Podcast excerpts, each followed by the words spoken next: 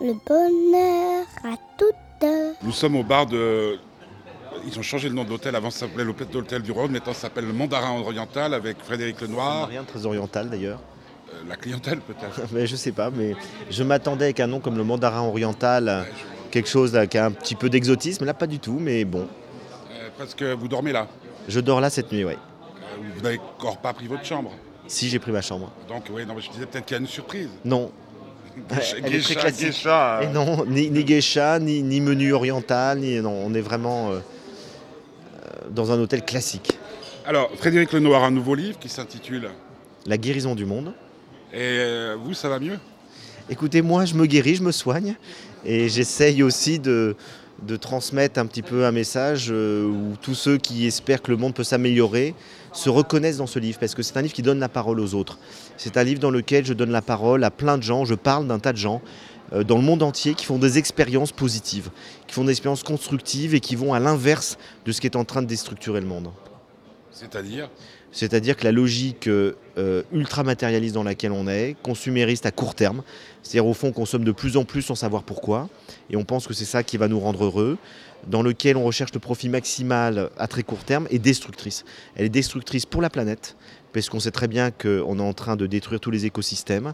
Elle est destructrice pour les individus et les sociétés, parce qu'on crée, on met le monde entier en compétition comme une gigantesque usine dans lequel, chacun doit travailler de plus en plus avec les rendements euh, maximaux, et c'est pas humain. Donc je pense que cette logique-là, quantitative et, uniquement matérialiste, elle est très dangereuse, et que la solution pour essayer d'aller vers un autre monde, c'est de changer de logique. C'est pas, euh, pas de bidouiller le système, c'est d'aller vers une logique qualitative qui est plus dans la qualité de vie, dans la qualité d'être que dans le toujours plus. Euh, En lisant le livre, moi je pensais à John Lennon, Imagine. Oui, Euh, you may say I'm a dreamer. Absolument. Vous pouvez dire que je suis un rêveur, mais je suis pas le seul. Exactement. Ça, c'est votre plus grand espoir. Frédéric Oui, Lenoir. mais c'est exactement ça. Je suis un rêveur, je suis pas le seul.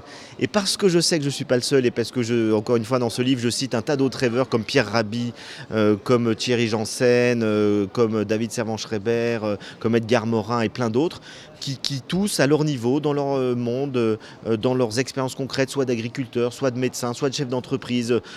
Tristan Lecomte, par exemple, je donne un seul exemple, un homme qui euh, a une société rentable, et puis à côté de ça, il a une passion. Euh, c'est une petite association France-Népal dans laquelle il aide des gens dans un village au Népal. Et puis il se rend compte qu'il pourrait euh, lier les deux et faire à la fois un business mais qui est utile. Et il crée le commerce solidaire, équitable, c'est-à-dire dans lequel il a l'idée d'acheter, de créer, d'aider les gens à se mettre en coopérative. Et ces artisans du Népal vont faire des produits de qualité qui va acheter trois fois plus cher que ce que les multinationales euh, leur achètent. Et il va les revendre un peu plus cher en France en mettant que euh, euh, ce, surcoût permet à des gens de sortir de la misère. Ce qui fait que des gens vont faire ce choix-là. Et du coup, ça fonctionne. Donc nous, on paye un tout petit peu plus cher des produits de qualité qui aident à l'autre bout du monde déjà à s'en sortir davantage. Donc voilà des exemples, et j'en cite des dizaines, de gens qui participent à la guérison du monde.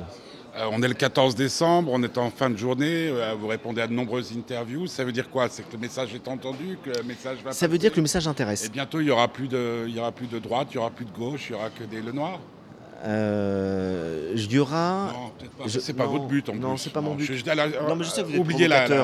Ouais, non, c'est non, pas de la provocation, Non, c'est simplement euh, s'il y avait plus de Le Noir, on serait peut-être un peu. Non, mais en tout cas, je pense qu'il y a. Moi, je, bon, je fais beaucoup de conférences en ce moment pour parler de ce livre, et je m'aperçois que tous les gens me disent la même chose dans les conférences, c'est que ça nous fait du bien de savoir qu'on n'est pas les seuls à penser ça. Et beaucoup de gens avaient le sentiment que tout ça, c'était des choses évidentes, qu'il faut aller vers la qualité d'être au lieu de, du toujours plus, c'est une vérité profonde, mais qu'ils avaient le sentiment d'être très minoritaires, très peu à le penser. Et le fait de voir qu'il y a des écrivains qui parlent de tout ça, qui ont du succès, que ces livres-là, on en parle à la télévision, etc., ça donne un peu d'espoir en se disant on n'est pas complètement isolé. Et donc, il y a de plus en plus d'individus qui sont convaincus de ça, et peut-être que euh, s'il y a euh, une contamination de ces idées-là, progressivement, le monde peut changer.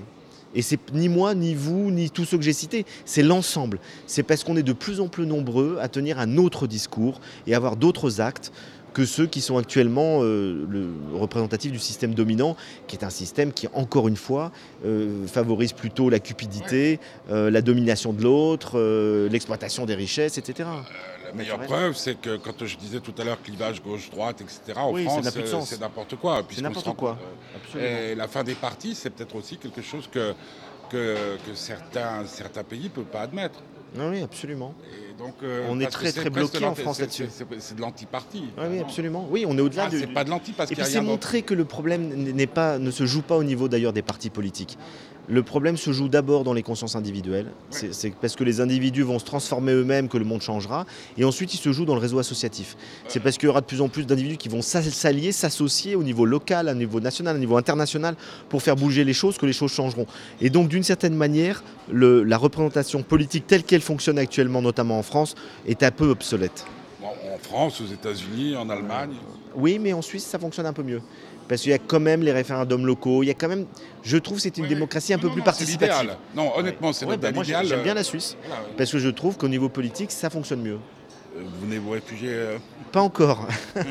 non, non. au prochain best-seller Non, non, j'ai. Non mais attendez, votre président, qui est quand même pas la Non, moitié d'un imbécile, a dit aujourd'hui qu'il allait euh, agir. Oui, mais vous Vous savez. vous tremblez de peur. Non, parce que euh, après il y a des seuils. C'est-à-dire que très honnêtement, je, je paye pour l'instant la moitié de mes revenus partant d'impôts. C'est un seuil limite. Je trouve que c'est normal de payer des impôts. Quand on gagne de l'argent, c'est normal de partager, donc ça ne me gêne pas. Euh, par contre, euh, je ne suis pas concerné par euh, la mesure des 75%, mais je la trouve scandaleuse. C'est-à-dire que même en n'étant pas concerné, je trouve que c'est pas normal que, l'État confisque, si vous voulez, quasiment la totalité de- du revenu. Et ça veut dire qu'on tolère en France que des gens euh, gagnent au loto euh, et ne payent pas d'impôts. On trouve ça très bien. Et l'année d'après, non? Non, non, non, euh, ils ne payent rien du tout. Tous les gains de loto sont défiscalisés. Euh, Mais donc, il on vient peut- dans leur fortune, euh, le, le gain. non, oui, mais c'est une fortune, euh, c'est quelque chose qui, qui, qui- qui- est Ah tout bon bénéfice. On tolère qu'on hérite. Donc, euh, mais par contre que quelqu'un... Voilà. euh, 200 Mais 000 que quelqu'un, par- que quelqu'un par son travail, par son mérite, etc., sa créativité euh, gagne beaucoup d'argent, moi ça ne me gêne absolument pas. Il faut simplement payer ses impôts, mais avec un seuil raisonnable. Et je trouve que 50% c'est un maximum. Est-ce que le point de départ euh, fondamental de cette révolution ou cette évolution ou ce que vous voulez de cette guérison du monde euh, ne, ne passerait peut-être pas aussi par le fait qu'on passe un peu moins de temps à parler de conneries, euh, ne serait-ce qu'à la télévision?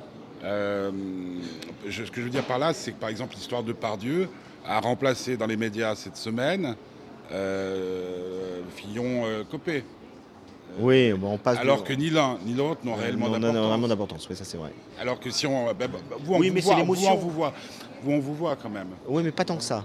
Pas tant que ça. C'est-à-dire que je, participe à certaines émissions de débat de fond, de société et tout, mais je suis pas euh, dans les émissions euh, grand public. Ah, j'irai volontiers. Grand journal Ça me gênerait absolument pas. Mais je n'ai jamais été invité au Grand Journal, parce que je suis sur des, des- des débats philosophiques trop pointus ou des questions qui ne les intéressent pas. Il y a un côté people, si vous voulez, dans ces grandes émissions-là, et je ne suis pas people. Et puis, euh, Je suis chez désolé de vous l'apprendre. Ah ouais, non, mais enfin, euh, non plus? Chez Ruquier, j'irai. Chez Ruquier, j'irai, mais comme le Grand Journal d'ailleurs. Euh, il m'a invité une fois, Ruquier, mais je sortais d'une opération et j'étais pas en état de le faire. Mais je le ferai volontiers. Parce que je pense que c'est bien de tenir ce discours-là partout. Et puis s'ils peuvent vous donner la place qu'ils ont, qu'ils donnent généralement Ouais, aux autres, aux politiques, Tant mieux. parce qu'ils ont quoi presque Non, hein. non, mais j'irai partout en fait. Maintenant- maintenant, y a- la- gêne pas. Aucun média ne me gêne en soi. Vous êtes dans la même position que, que John Lennon, à part que vous êtes vivant encore, et que je pense pas que quelqu'un va vous flinguer. Quoi. Oui, il y a pas de raison. Il n'y a pas vraiment. Mais enfin, lui, est-ce qu'il y avait vraiment non, une mais raison? non, parce que vous êtes, c'est une star, c'est un phénomène de star. De star. C'est-à-dire que les gens qui tuent une, une immense personnalité, quelque part, ils prennent, ils, vampirisent sa notoriété. J'ai- pas terminé ma question, euh, Frédéric Lenoir. Ce que je voulais dire par là, c'est que quand on a. Vous vous rappelez, on est à peu près de la même génération, hein, je crois. Ouais, j'ai 50 ans. Ouais, je suis plus vieux que vous. Mais on a la même couleur de cheveux. Oui, mais moi, c'est teint, je, je me teins en blanc pour euh, ressembler à. Frédéric Lenoir. non, non, l'idée, c'est. Moi, je me souviens quand Imagine est sorti, on était nombreux. Il n'y avait pas Internet, il n'y avait pas toutes ces conneries. Mais je crois qu'on a été- été nombreux à écrire à sa maison de disques pour dire Ok, maintenant, on fait quoi? D'ailleurs, il nous a dit ah, mais je, Ah, mais je monde suis pas le seul. Alors, euh, bah, alors qu'est-ce qu'on fait, John Euh, D'accord? Oui. Bon, alors Bah, après, bah, Harrison là, dans- ah, oui, Donc, mais pour vous, êtes dans la même situation. Oui, non. Alors maintenant, oui, je non. vous, ai- je vous dis, Frédéric euh, Lenoir, moi j'ai déjà une manifestation qui attire euh, 60 000 personnes chaque Ouais. année, qui s'appelle la fête de l'espoir. J'aimerais vous donner la possibilité de vous y exprimer, d'exprimer vos idées. Non, Eh, mais Vous connaissant, vous allez me dire non, je suis pas un leader. Je- D'abord, je, je me considère pas, j'ai pas une posture particulière. C'est-à-dire, je me dis pas je suis ça ou je suis pas ça. Je vais là où je pense que c'est utile d'aller, où j'ai envie d'aller, et voilà. Donc euh, après, je fais des choses extrêmement diverses. Je participe à certaines. Prenez pas ça comme une accusation. Non, pas du tout. Mais ce que je veux dire, c'est que euh, vous pouvez pas dire a priori que j'irai pas. Vous en savez rien. Non, non, j'ai pas dit que vous n'y alliez pas. Je dis que simplement vous êtes dans la même situation que Lennon. C'est-à-dire que vous Non. nous lancez des idées non, parce que je suis militant. suit, mais on fait non, quoi? parce que je suis militant. Euh, ça fait 20 Un ans que je. euh, non, pas un parti politique, dans dans des associations.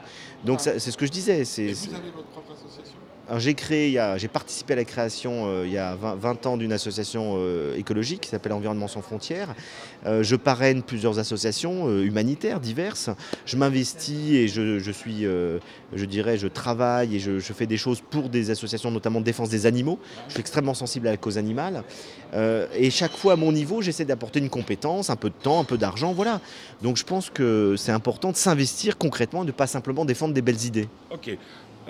Pour euh, conclure, ou presque, euh, si les idées que vous présentez dans ce livre, auxquelles j'adhère parfaitement, mais ça je pense que vous en doutez, euh, se structurent, enfin, euh, donnent naissance à une association, un parti ou un truc comme ça, ces, id- ces idées sont en danger? Je crois pas.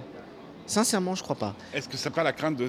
Il y a, un, la récupération, Non, mais- et deux, Vous savez, toute institution, quelle qu'elle soit, toute bureaucratie, détruit en partie le message qu'elle véhicule. Donc c'est une loi humaine, mais il faut l'assumer. Il faut l'assumer, ce qui fait que si, par exemple, euh, je, vois très bien avec l'é- l'écologie, l'écologie politique, elle est à la fois catastrophique et nécessaire. Catastrophique parce qu'on voit tout ce qui se perd, et nécessaire parce que c'est c'est aussi ce qui fait bouger les lignes. Donc euh, il faut accepter que l'humain soit comme ça, et qu'il y ait une déperdition d'énergie et de qualité à partir du moment où on s'engage dans des structures, dans des relais d'opinion, dans des associations. Il y a toujours de l'argent qui va être perdu, il y a toujours de l'énergie qui va être perdue dans des circuits de pouvoir, tout ce que vous voulez. C'est l'humain. Donc là-dessus, moi j'essaye de ne pas passer trop de temps là-dedans. C'est pour ça que je ne m'investis pas euh, non plus, je ne suis pas un militant politique, Euh, mais je crois qu'il ne faut pas non plus se décourager à cause de ça. euh, Ferré disait, euh, la pensée mise en commun est une pensée commune. Là, il dit... La pensée mise en commun est une pensée commune. J'ai juste essayé de mettre Ouais. une pointe. c'est vrai, et à la fois ça reste une pensée personnelle. Pour terminer, on est le 14 décembre. Il doit être. Quelle heure est-il, Maureen, exactement? L'heure qu'il est. L'heure Il est l'heure qu'il est. Est-ce que vous pouvez dire, Frédéric Lenoir, aujourd'hui, que vous êtes un homme heureux? Je suis un homme heureux, mais qui peut encore améliorer son bonheur. Et je pense que l'amélioration de mon bonheur vient beaucoup euh, de, du sentiment que j'ai d'être dans un monde qui est encore trop malheureux. C'est-à-dire que je sens bien qu'il y a tellement de problèmes partout, j'arrive pas à être pleinement heureux dans ce monde-là. J'ai envie de participer à l'amélioration du monde.